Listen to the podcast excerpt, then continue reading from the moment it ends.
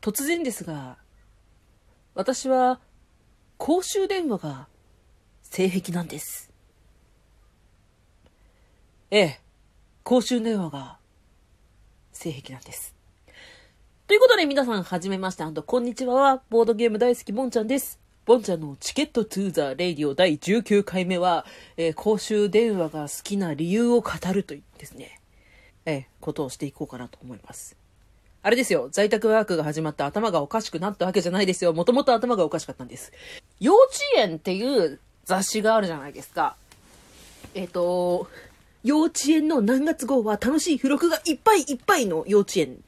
雑誌のね、表紙にね、456歳向けっていう風に書いてあるんですけど、まあその幼稚園の最新号が、なんと付録がですね、公衆電話だったんですよ。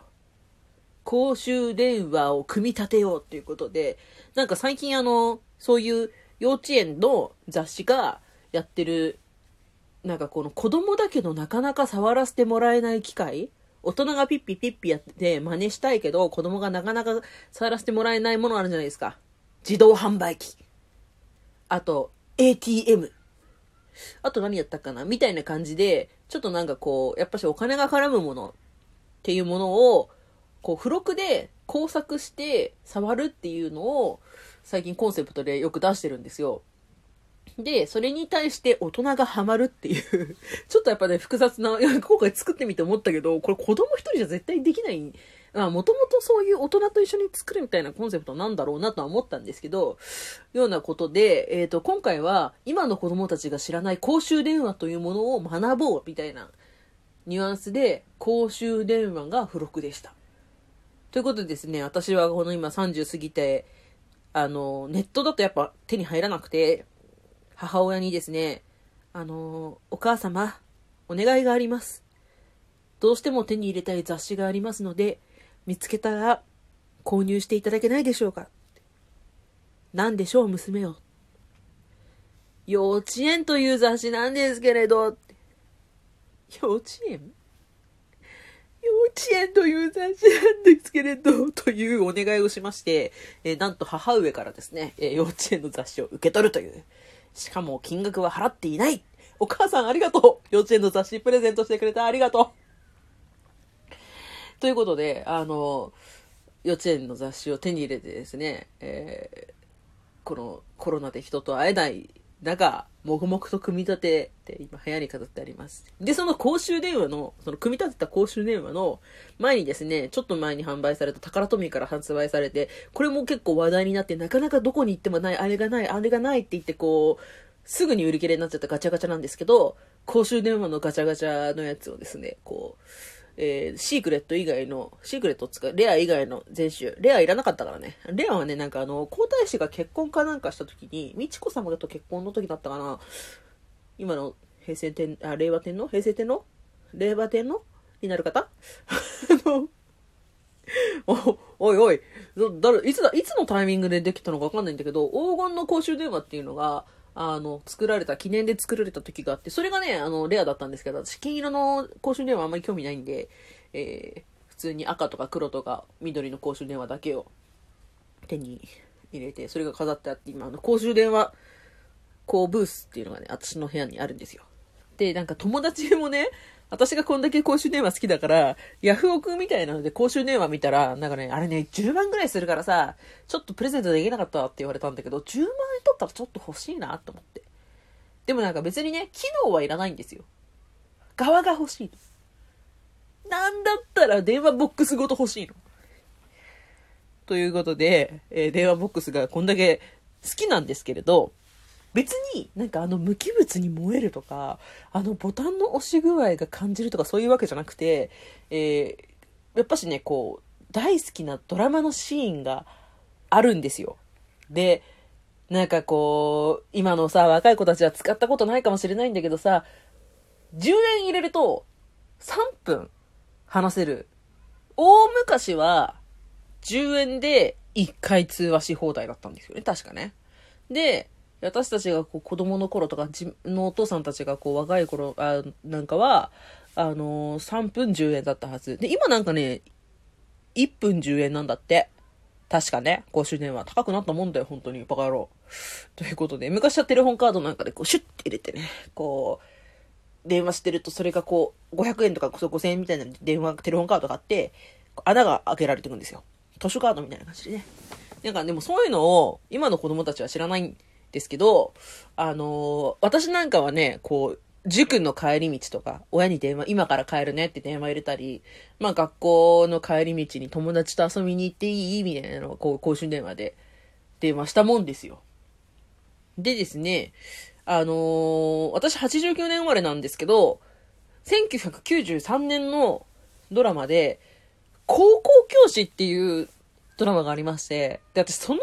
脚本家がもう今めちゃくちゃ好きで、大学の卒業制作につける副論文も、その作家のことについて語った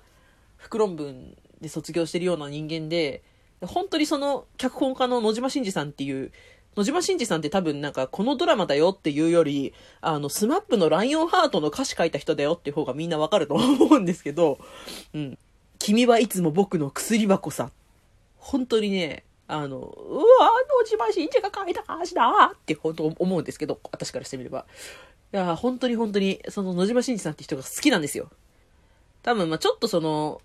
今の30代より上の、30、もうちょっと上かな、40より上の人からに野島真司って言ったら、多分、が好きなんですって言ったら、うわ、暗って思われると思うんですけど、あのー、ちょっと、メロドラマみたいなのとか、社会風刺っていうか、社会派って言われるドラマをめちゃくちゃ書いてて、で、まあその代表者作の一つとして高校教師っていうのがあるんですけど、私がすごい好きなのは93年の方で真田広之さんの高校教師と、あの、桜井幸子さんっていう、あの、高校生、女子高生の恋愛というか、まあ恋愛なんだけど、を書いたね、ドラマが本当に好きで。で、なんか、なんなら私、あの、先生と生徒も恋愛もある意味性癖だからもうダブル性癖みたいなもんです。公衆で、公衆電話は別に、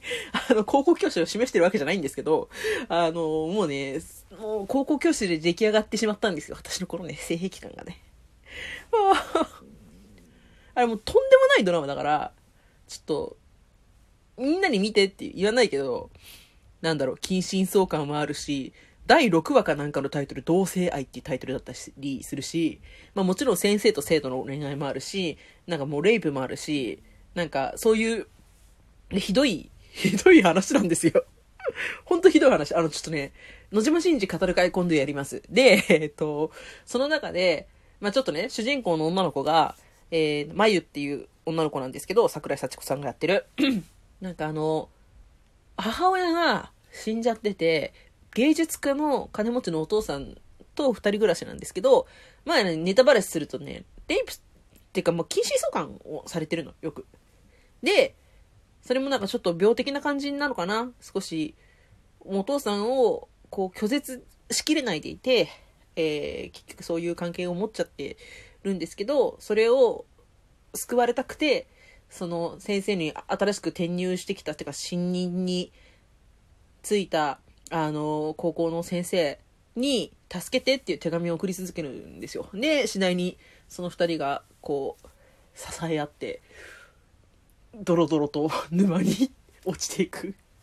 最高のドラマなんですけど、そこでね、あの、当時は家電、携帯なんかない時代ですよ。で、その学校の先生の家に、先生の家に、こう、公衆電話からね、電話をして、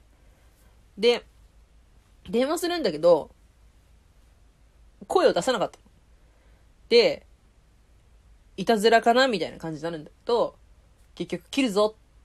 もう切りますからねみたいな感じになった時に、先生って言って、喋って、なんか、二人のたわいのない会話が始まるんですけど、途中で、あの、電話がもう切れるよっていう時に公衆電話ってプープーって音するのね。で、電話鳴ったね、みたいな話になって、じゃあもう、切らなきゃね、みたいな風な時に、先生からもらった大事な、大事なっていうか先生からこう、もらって大切にしてた10円を、ガシャンと入れて、今10円入れたよっていうの。で、先生が、じゃあ、あと3分話せるね。何の話しようかって言って、で、その先生はね、生物学の先生で、もともとそういう生物の研究をしてて、研究所の自分のこう尊敬してた教授に、あの、自分の研究をパクられて、論文に出されて、それを黙らせるために、ちょっとその学校かなんかにそいつを研究所首にして追い込んで、で、なんかその、娘、その教授の娘と婚約させられてみたいな感じのこといろいろあったんだけど、その時まだこの先生とね、まゆはね、こう、両思いじゃない時なんだけど、その時にまゆが、先生私、ペンギンの話聞きたいって言うペンギンの話？って言って、その残りの3分ペンギンの話をしたよっていうシーンがあるんですよ。もうね、それが本当に好きで、本当に好きで、それからもうね、こう、公衆電話を使った、なんかこのやりとり、男女のやりとりが本当にもう好きで性癖なんです。ということで、今日はこんな感じにしときましょうか。バイバイ